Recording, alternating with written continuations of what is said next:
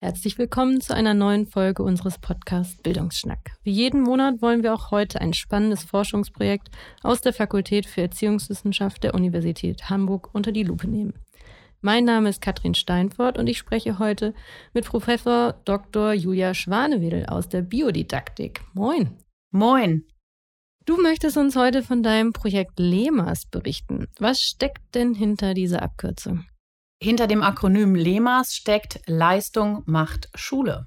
Und was können wir uns darunter vorstellen? Ja, LEMAS ist ein riesig großes Projekt und ich muss direkt sagen, dass ich heute über den Forschungsverbund Leistung nach Schule berichtet. Es gibt auch, auch noch einen Bund, der sozusagen in der Schulpraxis aktiv ist, in den Bundesländern aktiv ist, mit dem wir zusammenarbeiten, was Ziel der Vernetzung ist. Aber heute werde ich mal berichten, was wir aus Forschungssicht machen.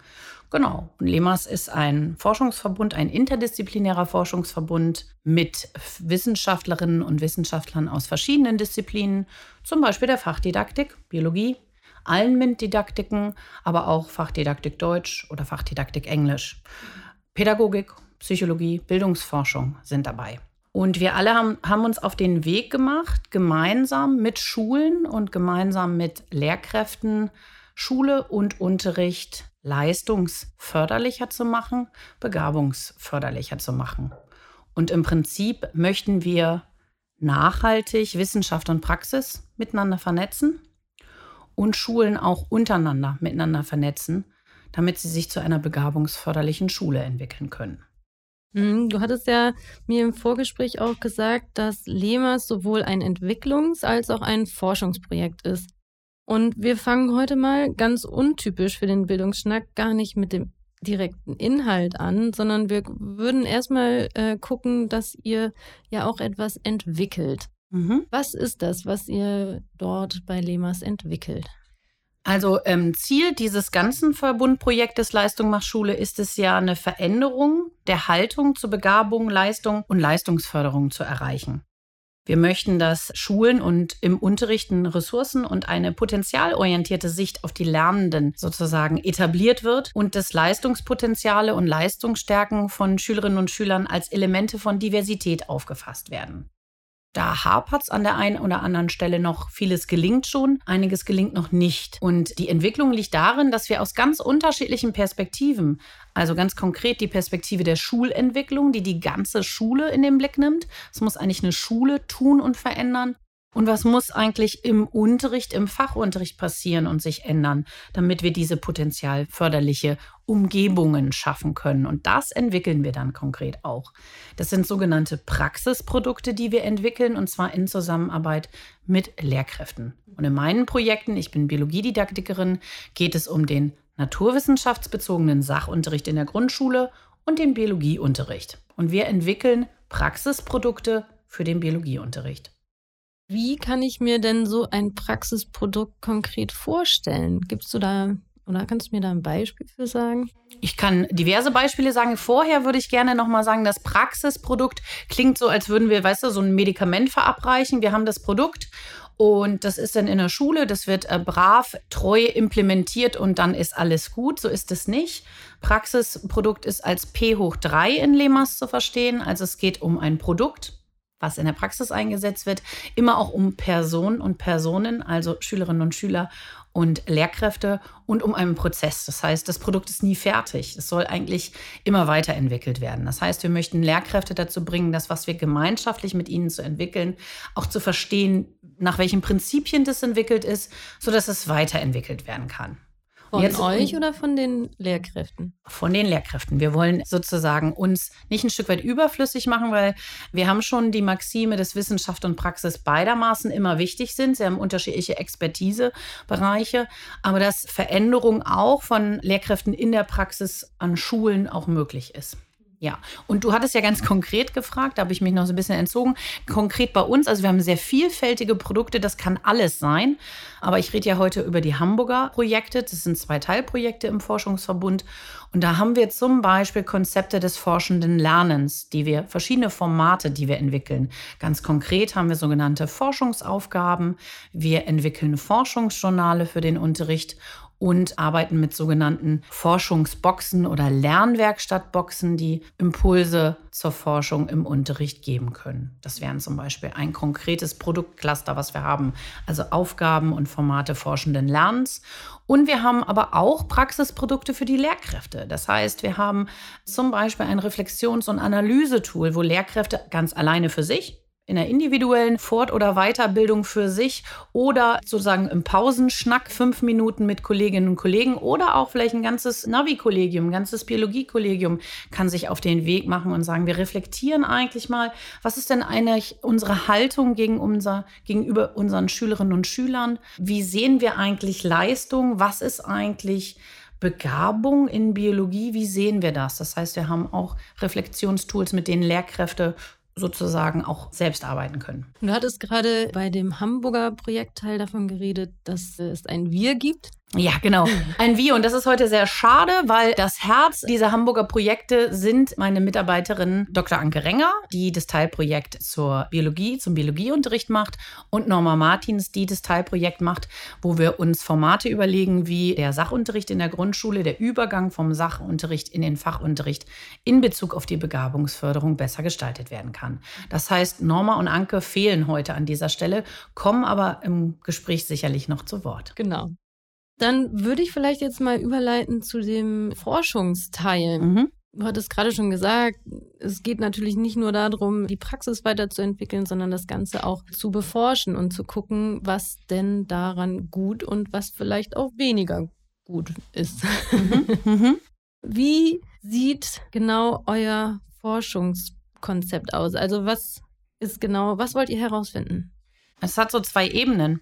Es hat die konkret, also es hat so eine übergeordnete Ebene. Wir wollen herausfinden, wie Wissenschaftspraxistransfer gestaltet werden kann, was Gelingensbedingungen sind, damit wissenschaftliche Erkenntnisse in der Praxis wirklich ankommen, konkret umgesetzt werden und wie sie vielleicht auch adaptiert werden müssen oder welche Form von Adaptivität sie benötigen, weil Wissenschaft äh, ist nicht gleich Praxis und Praxis ist sehr, sehr unterschiedlich. Also es macht einen großen Unterschied, an welcher Schulform, in welchem Stadtteil, in welcher Gegend Deutschlands ich arbeite. Wir arbeiten mit Lehrkräften aus ganz Deutschland, aus allen Schulformen zusammen. Das heißt, das heißt diese, ihr, ihr guckt, wie muss das, was wir in der Uni uns überlegt haben, angepasst werden auf die jeweilige Schulform oder auf die jeweiligen regionalen Gegebenheiten. Mhm. Welche mhm. Schlüsse können wir rausziehen? Also ich habe ja vorhin von diesen Praxisprodukten gesprochen und diese Praxisprodukte entstehen auf, im ersten Schlag sozusagen. Wir haben so eine Maxime, wir sagen, ein Teil der Expertise des Wissens um die Probleme in diesem Fall der begabten Förderung oder der besseren Förderung, Begabungsförderung im Unterricht zu finden. Eine Maxime liegt darin, dass ein Teil die Wissenschaft sicherlich weiß, weil wir viel wissen. Und dieses Wissen ist zum Teil nicht in der Praxis angekommen. Und wir brauchen aber natürlich die Praxis, um das umzusetzen. Es sind jeweils unterschiedliche Welten, die auch in Teilen natürlich Überschneidungsbereiche haben, aber ganz unterschiedlich ticken, ganz unterschiedliche Perspektiven einnehmen. Das heißt ganz konkret, unsere Praxisprodukte geben wir als sogenannte wissenschaftliche Prototypen wir entwickeln also wissenschaftliche Prototypen auf Basis aller wissenschaftlichen Erkenntnisse, auf Basis empirischer Evidenz, die wir haben, entwickeln wir praktische Produkte und wir formulieren bei diesen Prototypen, naja, vielleicht wie man das bei einem Prototyp von einem Handy auch machen würde, ganz bestimmte Dinge, die dran sein müssen. Ein An- und Ausschalter und so weiter. Das heißt, so ähnlich kann man sich das vorstellen, dass unsere wissenschaftlichen Prototypen ganz bestimmte Elemente enthalten, Stellschrauben enthalten, wo wir sagen, genau das ist dieses Element, dieses Schlüsselelement ist wichtig, wenn wir potenzialfördernden Unterricht machen wollen. Dieses Element ist für die Förderung und auch für die Diagnose entscheidend entscheidend. Und wir geben dann diese Prototypen an unsere Lemas-Lehrkräfte, mit denen wir in über fünf Jahre wirklich zusammenarbeiten und die erproben diese Praxisprodukte sodass die Praxisprodukte überhaupt erst werden können. Also dass aus wissenschaftlichen Prototypen Praxisprodukte werden können. Und wir wenden dann eine Methode an, die eigentlich aus der Designforschung kommt. Das ist das sogenannte Expert Review. Das heißt, die Experten sind in diesem Fall die Lehrkräfte, die uns ganz gezielt, sehr systematisch rückmelden, an welchen Stellen sie warum Änderungen sehen, was gelingt, was nicht gelingt, warum es nicht gelingt und so weiter.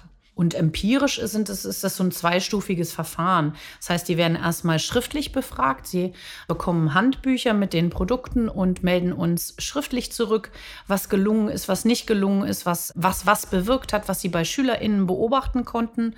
Und dann gehen wir nochmal in ein ausführliches Interview, äh, wo wir die Lehrkräfte fragen.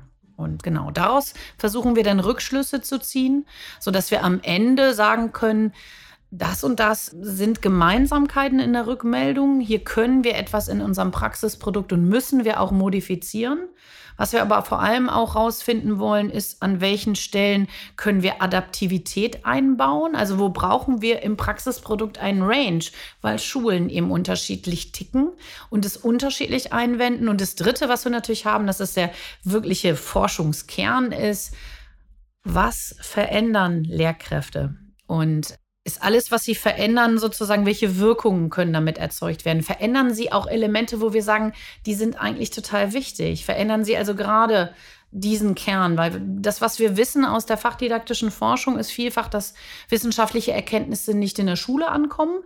Und wir fragen uns natürlich ein Stück weit auch, woran liegt das? Und ja, das ist sozusagen, was wir in kleinem, im qualitativen Sinne in diesem Projekt auf die Schliche kommen wollen, übergeordnet. Gibt es denn ein Beispiel dafür, wo ihr schon Ergebnisse von den Lehrkräften rückgemeldet habt, was ihr schon verändert habt? Hätte, würde ich gerne heute wirklich ausführlich berichten können. Wir sind aber mitten im Prozess. Also wir sind mitten im Prozess und das, äh, eigentlich hätte ich die berichten können, wenn nicht Corona gekommen wäre. Und Corona hat natürlich dazu geführt, dass die Lehrkräfte, mit denen wir zusammenarbeiten, viele andere Dinge zu tun hatten und außer eben die Lemas-Produkte wirklich einzusetzen und auf Herz und Nieren zu prüfen.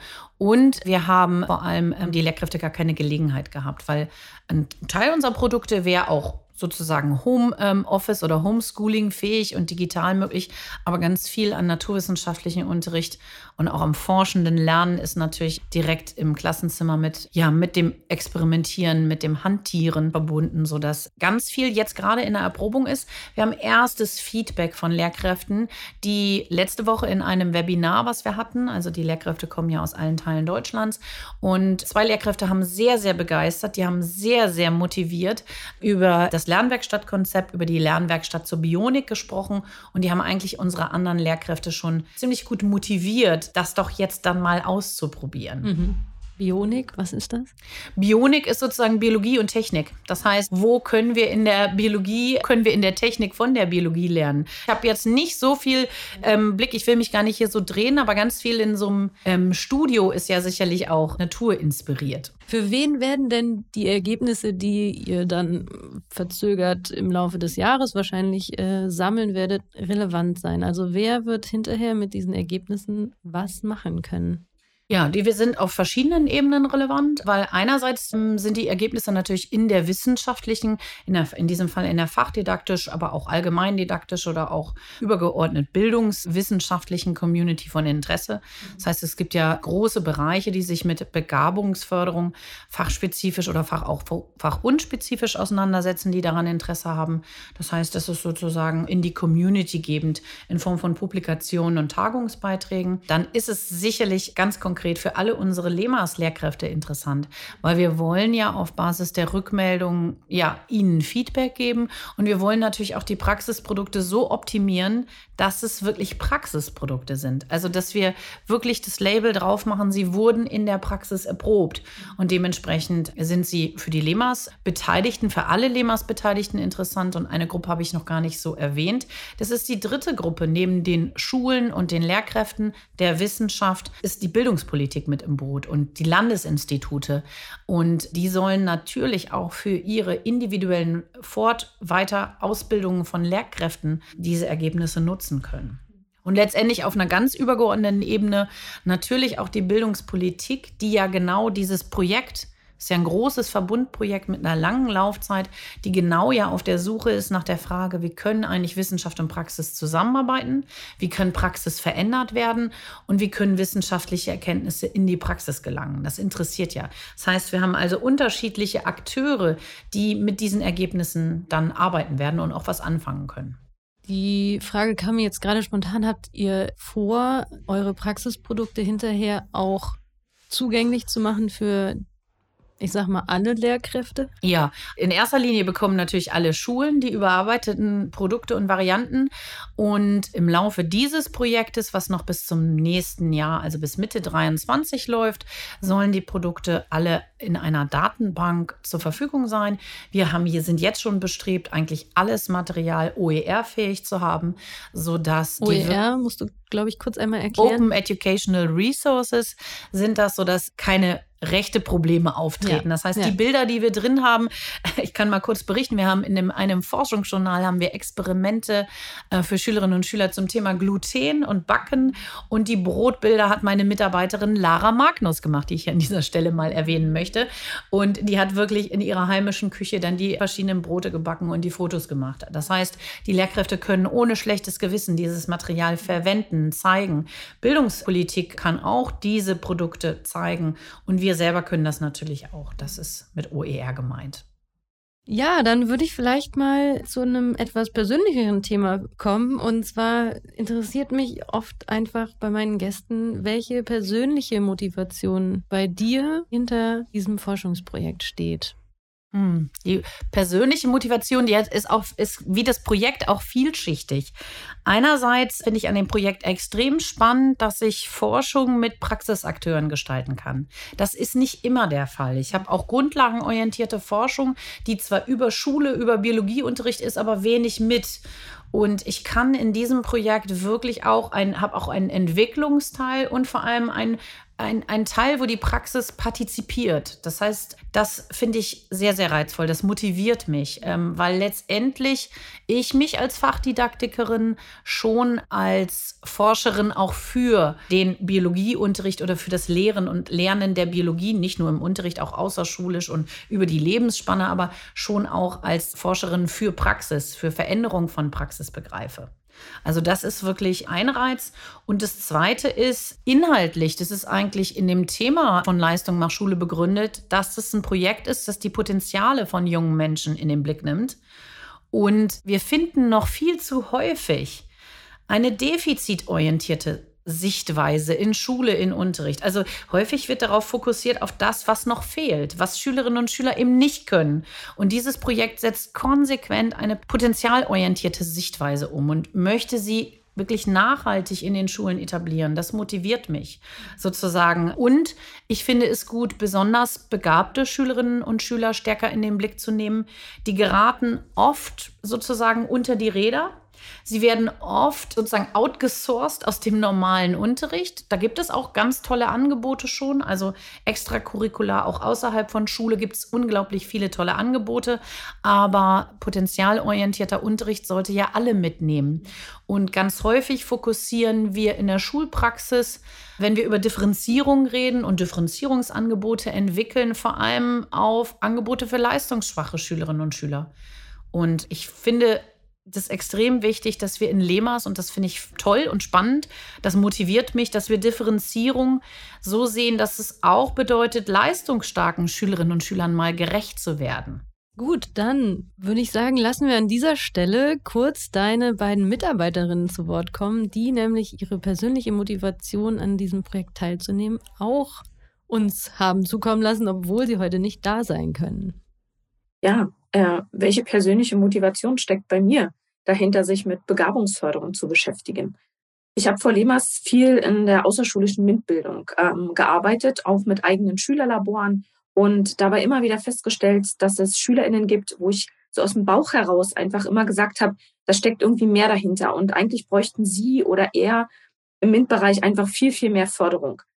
Aber wo anfangen und was für Strategien zur Förderung gibt's eigentlich? Und genau darum geht es mir persönlich einfach auch bei Lemas und eben auch bei der Begabungsförderung. Aus diesem Bauchgefühl heraus wirklich systematisch potenziell begabte SchülerInnen im MINT-Bereich erstmal zu erwarten. Das heißt also in einer Gruppe, in einer Klasse überhaupt erstmal die Erwartungshaltung zu haben, dass ich dort potenziell begabte SchülerInnen habe, dann sie entsprechend auch zu erkennen und die individuelle Förderung steht natürlich auch ganz weit vorne und ist in dem Zusammenhang einfach auch etwas Prozesshaftes. Das heißt also, das ist auch ein fortwährender Prozess, der nicht unbedingt immer mit der Schulzeit schon endet. Am Leistung macht Schule Projekt interessiert mich am meisten das Erkennen und Fördern von Potenzialen, insbesondere von denen, die bisher unentdeckt bleiben. Dies ergibt sich zum einen aus meiner eigenen biografischen Erfahrung an einem katholischen Gymnasium, in dem sehr stark auf Defizite anstelle von Potenzialen geschaut wurde. Dort wurde mir zum Beispiel gesagt, ich brauche es gar nicht versuchen, ich schaffe mein Abitur ohnehin nicht. Mindestens genauso prägend sind aber die Erfahrungen, die ich in meinem Beruf als Erzieherin sammeln konnte. Ich habe dort im Berliner Brennpunkt in der Kita und auf dem Abenteuerspielplatz gearbeitet.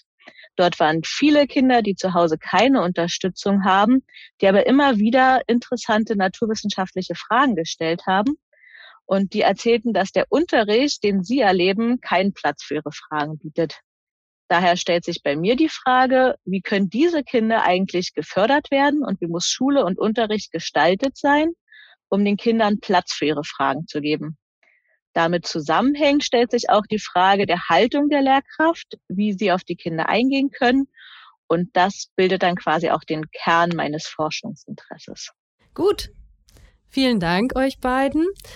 Dann habe ich noch die Frage, welche Stolpersteine im Weg liegen oder lagen. Du hattest gerade schon ganz kurz von Corona erzählt. Mhm. Das äh, ist natürlich auch ein Thema, was uns Forscherinnen und Forscher vielfach beschäftigt. Was hat vielleicht auch Schwierigkeiten verursacht in der zurückliegenden Zeit? Also zunächst einmal war schon der Anfang, der Angang an dieses Projekt, was wirklich gigantisch ist, weil wir über 20 Universitäten, acht außerschulische oder außeruniversitäre Partner, über 300 Schulen aus allen Bundesländern und man glaubt nicht im ähm, Bildungsföderalismus alle 16 Bundesländer dabei haben die, und die Bundebene, Bund-Länder-Ebene komplett vertreten haben, die Bildungspolitik, die Landesinstitute. Das heißt, der, der größte Stolperstein war am Anfang, sich zurechtzuruckeln. Und es hat sehr lange gedauert. Und deswegen freue ich mich umso mehr, dass wir so eine große Laufzeit haben. Weil man braucht einfach Zeit, sich zu finden, eine gemeinsame Sprache zu finden, sich auszutauschen. Und das war ein so ein Stolperstein, den wir erfolgreich gemeistert haben. Den zweiten Stolperstein würde ich wirklich die, die Corona-Pandemie nennen wollen, weil die natürlich Schule, aber auch unser Arbeiten, all unsere Planungen größtenteils über Bord geworfen hat. Der Plan war, dass wir regelmäßig in den Schulen intensiv mitarbeiten, in die Schulen kommen, die Lehrkräfte unsere Produkte einsetzen und wir natürlich auch Daten auf Schülerinnen-Ebene erheben, was wir so nicht tun konnten. Das heißt, wir haben unsere gesamten Forschungspläne auch überarbeitet, die Perspektiven gewechselt, sozusagen die Datenquellen gewechselt.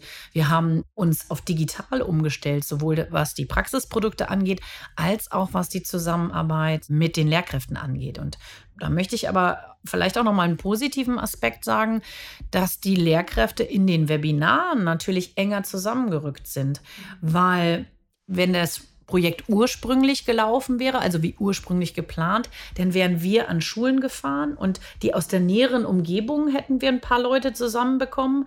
Aber ich sag jetzt mal, die Lehrkräfte, die wir dabei haben vom Gymnasium Meindorf hier in Hamburg, hätten sicherlich mit, nicht mit der Schule in Lalling in Bayern zusammengesessen, weil das wäre nicht möglich gewesen. Dadurch, dass wir auf Webinare umgestiegen sind, haben natürlich Lehrkräfte aus unterschiedlichen Ecken Deutschlands auch zusammen Sachen diskutieren können. Das war also gleichzeitig ein Stolperstein, die Corona-Pandemie, aber auch gleich wieder, ja, die andere Seite der Medaille war ganz äh, förderlich. Wir haben das auch festgestellt auf der wissenschaftlichen Ebene der Zusammenarbeit. Also das kann ja auch positiv gewesen sein, dass man da einfach besser mal per Zoom sich schnell trifft, als wie früher ständig in die Städte zu reisen. Genau.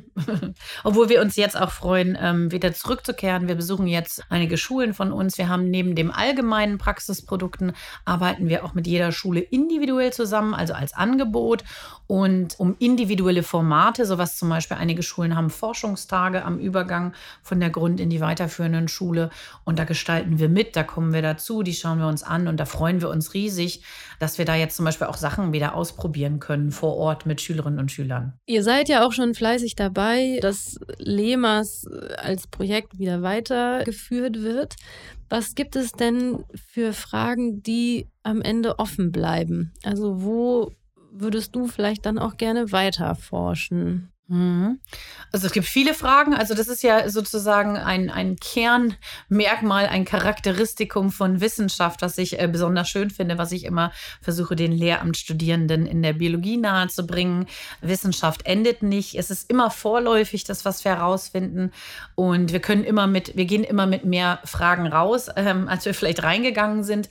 Und eine Frage, die sich natürlich stellt, ist, wie wird langfristig mit unseren Praxisprodukten in den Schulen gearbeitet, an den Lemas-Schulen, die dabei sind, das sind diese 300 Schulen, wie arbeiten die damit und wie verändern sie diese Produkte? Also welchen Weg gehen die Produkte und was macht das mit Schülerinnen und Schülern? Was macht das mit Unterrichtskultur? Was macht das aber auch, wir haben ja auch Schulentwicklung dabei, mit Kollegien, mit ganzen Schulen. Das heißt, wie entwickeln die sich auf lange Sicht. Die zu begleiten, zu sehen, wie die damit arbeiten, das ist sicherlich ein Forschungsdesiderat.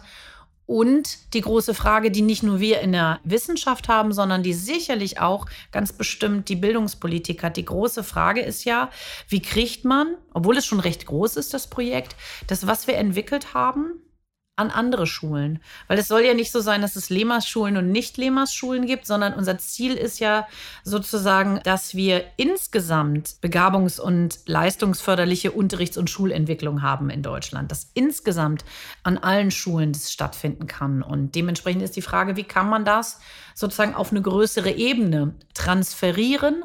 Wie muss dieser Transfer aussehen, damit er gelingt? Wer muss was tun? Was muss Wissenschaft tun? Was muss Praxis tun? Was muss Bildungspolitik tun? Was müssen die unterschiedlichen Akteure? Wie müssen die zusammenarbeiten? Was sind da Stolpersteine? Was sind da Gelingensbedingungen? Das ist eine Frage, die ja auf jeden Fall geklärt werden muss. Gut. Gibt es eine Frage oder beziehungsweise eine Aussage, die dich richtig nervt? Boah, wenn ich die jetzt noch einmal höre, dann steige ich dir aber aufs Dach. Da gibt es gleich mehrere. Eine, die ich eher auf die Wissenschaft beziehen würde, also die meine eigene Community mir mit diesem Projekt entgegenträgt oder die ich öfter gehört habe, ist, ach, Begabungsforschung, das ist mir ja zu exklusiv. Und das ist nicht so mein Interesse. Ach, du machst Begabungsforschung mit Lemas. Ach, Lemas ist Begabungsforschung. Also das, und das finde ich total schade, wenn mir das in der eigenen Community begebt, weil ich da dann feststelle, verdammt nochmal, diese Mythenbildung, also diese Klischees, Stereotype über A, Begabte, Begabung, Begabungsförderung, sind selbst in der eigenen Community noch da. Ich muss mich nicht wundern, wenn sie auch in Schulen Bestand haben. Also, dass man sofort an Hochbegabte denkt, wenn man das Wort Begabung hört, dass das was mit Elite zu tun hat. Das sind äh, sozusagen auch Überbleibsel, die in der Geschichte singen und ein Mythos ist, und den finde ich in der eigenen Community immer noch, ähm, dass der dahinter steckt, hinter dieser Aussage, dass Begabte eine, irgendeine so homogene Gruppe sind. Es gibt also die Begabten. Und vielleicht können alle diejenigen, die diesen Podcast hören, mal die Augen zumachen und überlegen, welches Bild bei ihnen als erstes aufgekommen ist, als sie an als sie das Wort Begabung oder begabte Schülerinnen und Schüler gehört haben. Vielleicht ganz konkret auf MINT bezogen oder auf Navi bezogen. Und da finden wir vielfach sehr klischeebehaftete Bilder, also die Bilder von Nerds, gerade im Bereich MINT. Und was dabei hintersteckt, was komplett revidiert ist durch empirische Forschung, ist, dass Begabte eine homogene Gruppe sind. Begabte sind genauso heterogen, genauso unterschiedlich wie alle anderen Schülerinnen und Schüler auch. Ihre Persönlichkeiten sind nicht einheitlich. Sie sind mega unterschiedlich. Und das ist etwas, was mich nervt, wenn Leute das so diesen Mythos so weitertragen. Und vielleicht möchte ich noch ein zweites erwähnen, was mir in der Praxis, in der ähm, Zusammenarbeit mit Lehrkräften häufig begegnet ist, kenne ich schon. mache ich schon. Mache ich alles schon im Unterricht, wenn wir Ideen, unsere Prototypen, unsere Grundideen reinbringen. Und dann sage ich, ja, ihr macht wahnsinnig viel. Meine beiden Mitarbeiterinnen sind durch ganz Deutschland gereist und haben sich den Unterricht an den Lemas-Schulen angeschaut. Und da passiert schon eine ganze Menge. Was ich aber trotzdem blöd finde, ist zu sagen, ich mache das alles schon. Wenn du das alles machen würdest, müsste ich als Wissenschaftlerin, würde ich die These aufstellen, na, dann hätten wir nicht die Resultate, die wir haben. Dass also ein Großteil von Schülerinnen und Schülern, die nachweislich Potenzial haben, unentdeckt bleiben in Schule. Was wir auch aus der Begabungsforschung wissen, ist, Begabung ist nicht zack da und zack weg. Ist also nichts sozusagen Gottgegebenes oder rein genetisch bedingtes, muss man biologisch zu sagen, sondern es entwickelt sich. Und wenn es nicht gefördert wird, kann es auch wieder verkümmern. Das heißt, Talente sind nicht automatisch programmiert und da. Und dementsprechend ermunter ich, mag ich den Satz nicht, ich mache das schon alles, sondern ich sage dann, guck dir mal an, was wir mitgebracht haben. Und ganz häufig ist es nicht so, dass der Unterricht ganz anders sein muss, sondern dass ganz kleine Dinge, die Aufgabenstellung, die Art und Weise, mit Schülerinnen und Schülern ein Gespräch beim Experimentieren zu führen, dass also ganz kleine Dinge sich ändern sollen. Und da würde ich mir mehr wünschen, also mehr Offenheit mit, was meinst du denn damit? Oder ich schaue mir das mal an. Okay, vielen Dank. Hast du noch was, was du gerne loswerden möchtest, was ich dich jetzt nicht gefragt habe, wo du sagst, Katrin, das möchte ich noch gerne loswerden? Zeit für einen kleinen Werbeblock. Einen kleinen Werbeblock. Also ein Werbeblock ist, dass ich alle ähm, Zuhörenden, ob nun aus wissenschaftlicher Sicht oder aus Sicht der Praxis, ermuntern möchte, eine potenzialorientierte Sichtweise, egal wo man eigentlich sitzt. Also ob ich hier in der Hochschule sitze, in der Universität sitze und Studierende vor mir habe, ob ich in der Kita arbeite als Erzieherin oder Erzieher, dass ich auf Menschen mal potenzialorientiert gucke. Das ist das, was sozusagen ganz im Kern von Lemas ist, dass ich eine Haltung habe, dass ich erstmal davon ausgehe, dass Menschen etwas wollen und etwas können und das trifft nicht nur für junge Menschen zu, also Kinder und Jugendliche, sondern so sollten wir uns täglich begegnen, auch an der Universität, außerhalb der Universität, in Arbeitsverhältnissen. Und das ist vielleicht so eine ganz übergeordnete Botschaft, die ich aus dem Lemas-Projekt selber mitgenommen habe. Also ich habe selber mitgenommen, als wir am Begabungsbegriff gearbeitet haben, in diesem interdisziplinären Forschungsteam, habe ich selber viel darüber nachgedacht, wie sehe ich eigentlich meine Zielgruppe, die Studierenden. Und wann bin ich genervt oder guck mal nicht genau hin? Also ich habe halt auch meine eigenen Haltungen überdacht, reflektiert und verändert. Und da würde ich alle zu ermuntern. Es lohnt sich. Gut, vielen Dank für die tollen Einblicke in dein Forschungsprojekt. Ich wünsche dir weiterhin viel Erfolg und drück die Daumen auch dann für die Weiterführung. Dies war eine Folge vom Bildungsschnack. Jeden Monat wird hier ein Forschungsprojekt der Fakultät für Erziehungswissenschaft der Universität Hamburg vorgestellt. Wenn Sie wissen wollen, zu welchen Themen die Wissenschaftlerinnen und Wissenschaftler an unserer Fakultät forschen, wie genau sie das eigentlich machen und welche Relevanz das für Bildung und Gesellschaft hat, dann abonnieren Sie uns auch bei Spotify und iTunes. Danke fürs Zuhören, tschüss und bis zum nächsten Mal.